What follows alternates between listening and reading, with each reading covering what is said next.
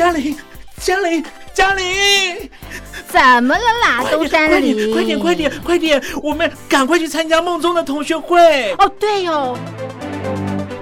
我是班长梦宗，欢迎来到同学会不会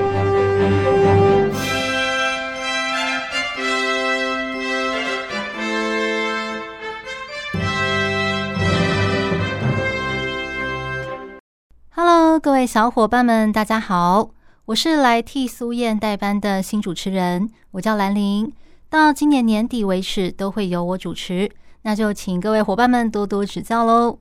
这个礼拜发生了一件大事，我想各位小伙伴们一定有看新闻，那就是美国的众议院议长佩洛西到台湾来喽。这个事情不管在你们那边还是我们这边，都引起了巨大的波涛。我看网络上网友的讨论真的是快把屋顶给掀翻了，超级热烈的。不过我得老实说，在佩洛西访问台湾之前，其实我对他的了解非常的少。毕竟我不是美国人嘛，那我想可能有些小伙伴也跟我一样，对于他的身份背景什么的并不了解，只知道他是美国的众议院议长。可是他在美国到底是一个什么样子的身份地位、名声如何、风评如何都不清楚。所以我在网络上找了一些资料，希望跟大家一起来看看，究竟这位女士到底是什么人呢？根据资料。佩洛西出生在一个政治世家，他在家里排行老二，上面有一个哥哥。他的爸爸跟他的哥哥都是政治人物，所以受到了影响，她也很早就步入了政坛。她已经结婚了，她的老公是一名商人，他们夫妻两个总共有五个小孩。那佩洛西除了是美国历史上第一位女性的众议院议长之外，在美国总统的继任顺序里面，她是仅次于副总统贺锦丽，排名第二的。也就是说，如果美国现任的总统跟副总统出了什么事情，那佩洛西就会成为继任的总统，一直到美国举办大选，选出下一任的新总统为止。真的是不说不知道，一说吓一跳。没想到他距离美国总统的位置居然这么近，真的是。这下子大家知道他有多重要了吧？从他往年的政绩来看，佩洛西他对移民政策保持着比较宽厚、宽松的态度。他也反对美国发动伊拉克战争。他曾经推动许多奥巴马执政时期的法案，好比说像是平价医疗法案、多德弗兰克华尔街改革和消费者保护法，还有二零一零年的减税法案。值得注意的是。虽然佩洛西他是一名天主教徒，可是他也支持同性婚姻合法化之类的这种小众的权利。另外，他也推动了一个不问不说废除法案。这个法案是允许美国的同性恋还有双性恋在军队里服役的时候，可以公开他们的性倾向。因为其实同性恋和双性恋，他们虽然性向和一般人不同，但是他们也会想要当兵，为国家贡献一份心力。可是如果公开他们的性向的话，可能会受到军中拒收，或者是可能会被同柴排挤等等，所以很多人都不敢说。那这个法案就让他们可以勇敢的说出来。另外，佩洛西他也支持加强枪支的管制。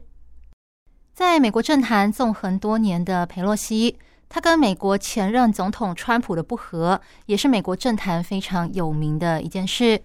据说，在二零二零年，美国总统川普当时他到国会发表这个国情咨文，也就是年度报告的时候，一开始川普他拒绝跟佩洛西握手，这是一个基本的礼节，可是川普拒绝了。之后，在川普的演讲结束之后，佩洛西呢狠狠的撕掉了川普事先发给他们的备份报告。那当然就有媒体注意到啦，问他说：“你为什么要这么做呢？”他就说：“这么做已经很客气了，因为这里面没有一页是真话。”另外，在佩洛西的领导之下，美国众议院曾经在二零一九年还有二零二一年两度弹劾总统川普。不过呢，最后都失败了。所以从这两件事情可以看得出来，佩洛西跟川普真的是超级不和。那除了美国本土的事情之外，他也非常关心其他国家的事情。以中国来说，他非常关心中国的人权议题。他曾经在一九九一年的时候访问过北京，当时他们一群人到了天安门广场，他们在人民英雄纪念碑前献上了鲜花，一起哀悼那些在六四事件当中死亡的人。之后，他也曾经提出要为参加过六四事件的那些中国学生们提出一个保护法案。另外，他也曾经会见过中共中央总书记胡锦涛，然后写信给他。希望他能够释放中国大陆的异议人士，还有像是刘晓波或者是西藏的异议人士等等。另外，他也曾经批评中共官方，说他们对香港违反一国两制。他也曾经会见过香港的民运人士黄之锋，力挺反送中运动。另外，他也非常关注中国的邻居北韩，他是少数去过北韩的国会议员之一。他对北韩拥有核子武器这件事情，还有北韩人民受到饥饿以及人权压迫的问题，非常的关心。不过，他也非常的讨厌战争。以前，川普曾经对北韩发出警告，说如果北韩进一步威胁到美国，北韩会遭受前所未有的大火和愤怒。可是，佩洛西他当时就说，他非常的不赞赏这些言论。另外，美国的五角大厦，他也曾经建议过国会议员说，从地面入侵北韩是销毁朝鲜所有的核武器的唯一办法。但是佩洛西对这件事情的看法是：我们不能够用其他的方法解决吗？从这两件事情可以看得出来，他非常的讨厌战争。我们先来听一首歌曲休息一下，歌曲过后再来跟大家分享更多关于佩洛西访台的消息。刚刚你所听到的这一首《Can Take My Eyes Off You》是一首经典的浪漫情歌。那这个是由台湾的综艺大哥大张飞所演唱的版本。虽然他是知名的节目主持人，不过他的歌喉也是相当的好，唱起歌来很有韵味。刚刚跟大家介绍了关于裴洛西的背景，还有他的过往政绩，相信到这边大家应该对他这个人有一些基本的认识了。那么，关于佩洛西访台这个事情，国际间又是怎么样看待的呢？像《华尔街日报》就有一篇报道说，对佩洛西访台的兴趣似乎已经淹没了中国最大的社交媒体平台之一的微博。在礼拜二晚上，许多人发布了佩洛西航班的状况，还有他抵达台湾时候的画面。台湾媒体报道佩洛西十点降落这个标题登上了微博的热搜榜，而且在当天晚上，这个话题的浏览量一度冲上了将近十三亿次，而且热搜的前十个话题几乎都是关于佩洛西访台，还有中国政府的回应。值得注意的是。中国政府似乎没有要阻止大家讨论的意思，所以网络上的讨论非常的热烈，甚至因为讨论太热烈了，所以在晚上十点过后，有很多人发现，哎，奇怪，怎么微博登不进去了，连 App 都没有办法使用了。于是呢，微博崩溃这四个字也登上了热搜的话题，而且连哔哩哔哩、知乎还有百度贴吧也一度宕机。有许多的台湾乡民很想要知道你们那边的网民的回应，所以当他们登上微博或是百度这些平台的时候，发现哎没有办法看了，没有办法登了的时候，也觉得非常的惊讶。另外还有两个平台现在也登不上去了，这两个平台分别是新浪台湾还有微博台湾。官方是说从八月一号起暂停在台湾市场的营运。虽然他们公布的时间点是在佩洛西访台之前，可是因为两者的时间太接近了，所以也有很多人觉得案情不单纯，是不是某种抵制呢？不晓得之后这两个平台会不会再开？那佩洛西访问台湾这件事，可以说是这个礼拜两岸之间最大的新闻了。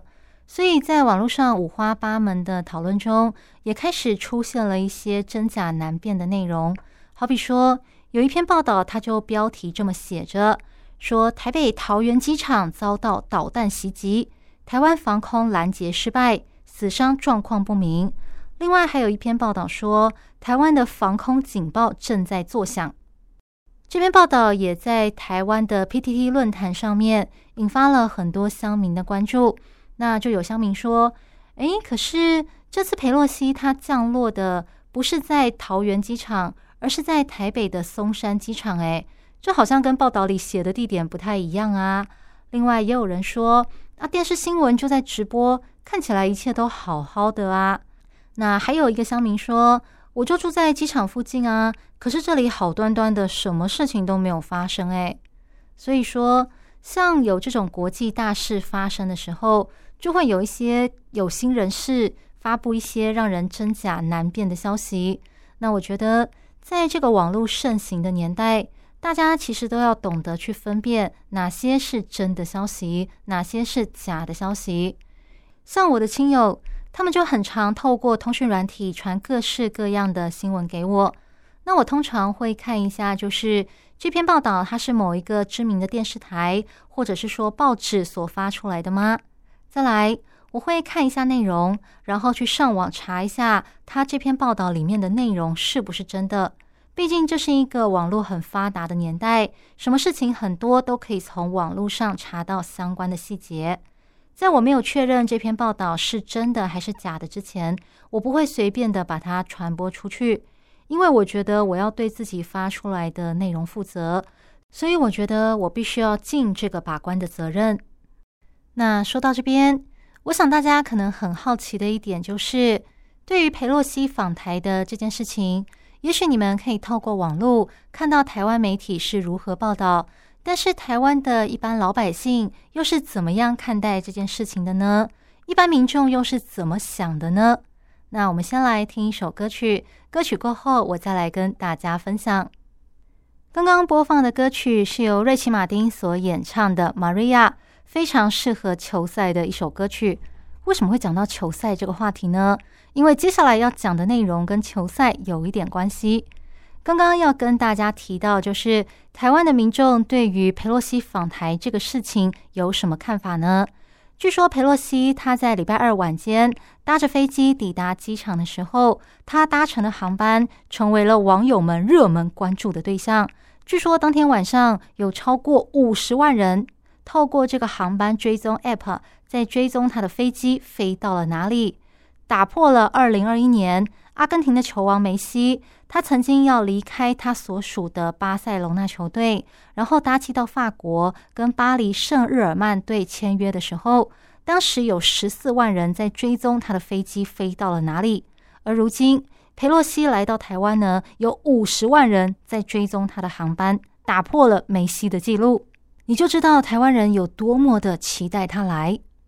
再来，佩洛西这次访台也登上了许多国际知名媒体的头条。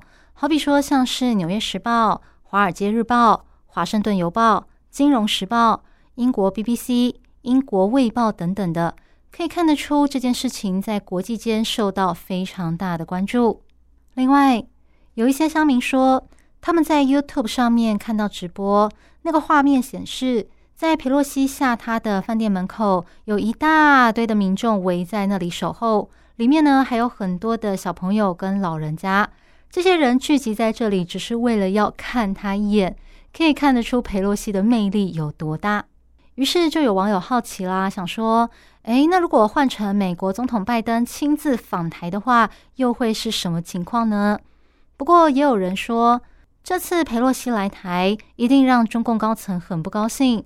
那如果我们为了以示公平，也邀请中共国家主席习近平访问台湾的话，他会愿意来吗？哎，于是大家就开始热烈讨论啦。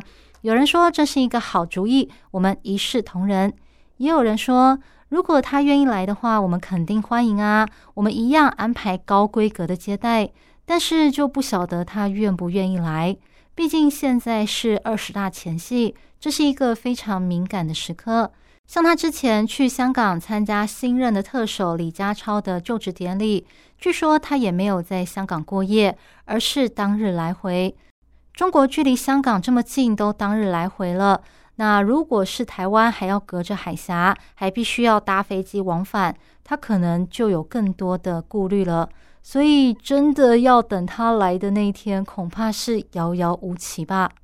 但是如果他愿意来的话，我想可能会对两岸的关系带来一些新的变化。除了美国总统拜登，还有中国国家主席习近平之外，还有一个人的动向，PTT 的乡民们也非常的关心。那这个人是谁呢？我先卖个关子，我们先来听一首歌曲。歌曲过后，我再来跟大家揭晓答案。刚刚你所听到的歌曲是由木匠兄妹所演唱的《You Are the One》。那么，这个和中国国家主席习近平、美国总统拜登一样备受台湾乡民关注的 The One 究竟是谁呢？我相信大家脑海里面一定有很多的人名哦。那我现在就要来揭晓答案啦！这个答案就是中国外交部的发言人赵立坚，赵哥。好，不晓得有没有人猜中这个答案哈？为什么赵哥会受到台湾乡民们的关注呢？嗯。根据我自己不精确的观察来看，我是觉得这可能跟外交部的前任发言人耿爽爽哥有一点关系，因为耿爽的名称很特别嘛，再加上他讲话的时候个人风格非常的强烈，所以他当初还是发言人的时候，他就非常的受到台湾乡民的关注，在台湾算是知名度蛮高的，甚至网络上还出现了一个耿爽模拟器。只要你输入一些关键字，就可以生产出一篇很像是爽哥会讲的内容的这种文章。那在爽哥卸任了外交部的发言人，去当中国常驻联合国副代表之后，外形上跟爽哥有几分相似的赵立坚，也连带的受到了瞩目。所以，像这次佩洛西来台之后。就有乡民在网络上抛文说：“哎，赵哥现在在做什么呢？面对这种国际大事的发生，底下就有人回说他可能在睡觉吧，因为明天还要起早上班呐。也有人说赵哥醒醒，上班喽，别再睡了。那也有人说他可能没这么早睡吧，也许他正在吃宵夜看直播，掌握一下最新的情况啊。”还有人说，他搞不好正在打岳阳电话，询问一下他的学长耿爽，就是面对这些事情，他的演讲稿应该要怎么样写才好。再来，也有人好奇，就是作为中国对外的发言人，他会怎么样面对这个事情呢？他会怎么说呢？那底下就有人回说，他可能正在忙着刷推特，看大家的留言，然后想想要怎么样回应比较好。也有人说。我还是比较喜欢爽哥的风格，甚至有人说还我爽哥。好，真的是各式各样的猜测都有哦。不晓得赵哥本人如果能够看到这些内容的话，会作何感想呢？不过他也有可能已经习惯了，因为作为一个公众人物，本来就是很容易被放到台面上讨论的嘛。那整体来说，虽然佩洛西访台只有短短一天的时间。但是却带来了很多层面的影响，估计接下来还会再发酵好一阵子。那我们可以再持续观察后续的情况。接下来我们来听一首歌曲休息一下吧。刚刚你所听到的歌曲，同样是由张飞所演唱的《玫瑰人生》，因为他的歌声实在是太有磁性、太好听了，所以我忍不住播了两首。那节目进行到这边。最后，我想要跟大家玩一个简单的心理测验。这边有四个颜色的电风扇，分别是蓝色、粉色、绿色，还有灰色。请你从里面选择一个你喜欢的电风扇吧。电风扇是夏天重要的家电之一，没有冷气吹也就罢了。可是如果连电风扇都没得吹的话，那真的是会热死人啊！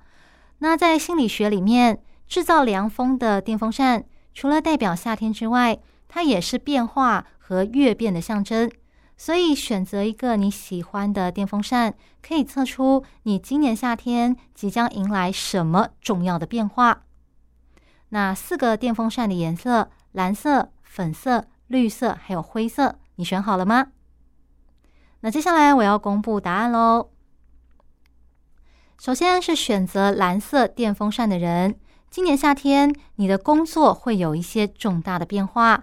你可能会被给予以前从来没有做过的困难角色，或是从来没有做过的困难项目。而且，你可能会在自己擅长的领域犯了一些错误，或者是经历失败，让你意识到，哎，这项工作这个角色真的是比想象中还要困难呐，非常的有挑战性。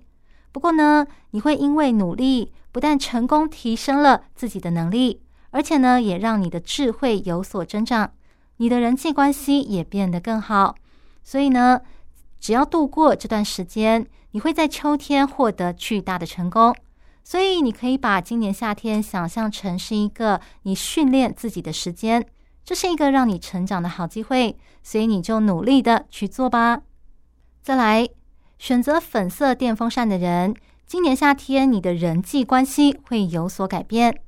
今年夏天你的人际关系将会有一些变动跟冲突，好比说，你可能会跟要好的朋友发生了一点小冲突、吵架啦等等之类，或者是发现你交往的另一半，你的男女朋友跟你的价值观差异好像有点大。但请不要因为这样子感到灰心，因为这代表着。可能会有其他更适合你的人，而且之后还会有更多让你觉得啊好棒之类的这种新的邂逅，还有相遇。而你也会因为认识新的人的关系，你的交往环境还有你的对象也会因此有所改变。所以不要害怕你的人际冲突会有所改变，因为改变可能会带来更好的相遇。再来，选择绿色电风扇的人。你的健康状况可能会有所改变。说到健康，可能就让人有点紧张了哈。毕竟没有健康的身体，真的什么事情都不要想做。那今年夏天对你的健康来说会有巨大的变化。也许你之前认为我的身体还蛮健康的，但是啊，面对这种高温炎热的环境，日常的压力还有疲劳的累积，你可能会发现。自己的健康好像不如预期，开始有一点走下坡了。那面对这种情况，建议你，当你的身体已经开始出现了一些微弱的症状的时候，你最好就要及早采取行动。好比说，如果你觉得自己的精神状况好像不太好，你不要轻易的忽略这个身体给你的警讯，你应该要及早做出一些应应之道。好比说。你可能睡前多按摩一下你的手脚，或者是泡一个舒服的澡。重点是你要安排合理的工作时间，不要过度操劳，免得因为工作为了多赚点钱，赔上了你的身体健康。这样子，等到你将来年老的时候，你可能要长跑医院、长跑诊所，到最后赚来的钱全部都还给了医生，这样子可就得不偿失喽。最后。选择灰色电风扇的你，你的想法可能会有巨大的改变。在今年夏天之前，你可能过着一成不变的生活，但是呢，到了夏天的时候，你的想法开始有了一些转变。以前喜欢的东西，现在看看可能会觉得，我怎么会喜欢这个呢？好像有点幼稚，好像有点傻，好像有点丑，或者是觉得，哎，以前。觉得好像没有什么意义的东西，现在突然间觉得其实这蛮重要的。那，不管怎么样，你可以试着用你隐藏的力量、你的潜力来试着改变情况。那当你今年夏天做出了一些改变之后，今年秋天你就会得到相对的回应。那今天的节目就跟大家聊到这边，希望大家会喜欢今天的内容，还有这个小小的心理测验。我是兰玲。如果你对今天的节目有任何的意见或者是想法，都可以写信给我，或者是寄信到电子信箱。我这里的信箱是台北北门邮政第一千七百号信箱，电子邮件是 l i l i 三二九小老鼠 n s 四五点 h i n e t 点 n e t。那我们下个礼拜同一时间继续在空中相会喽，拜拜。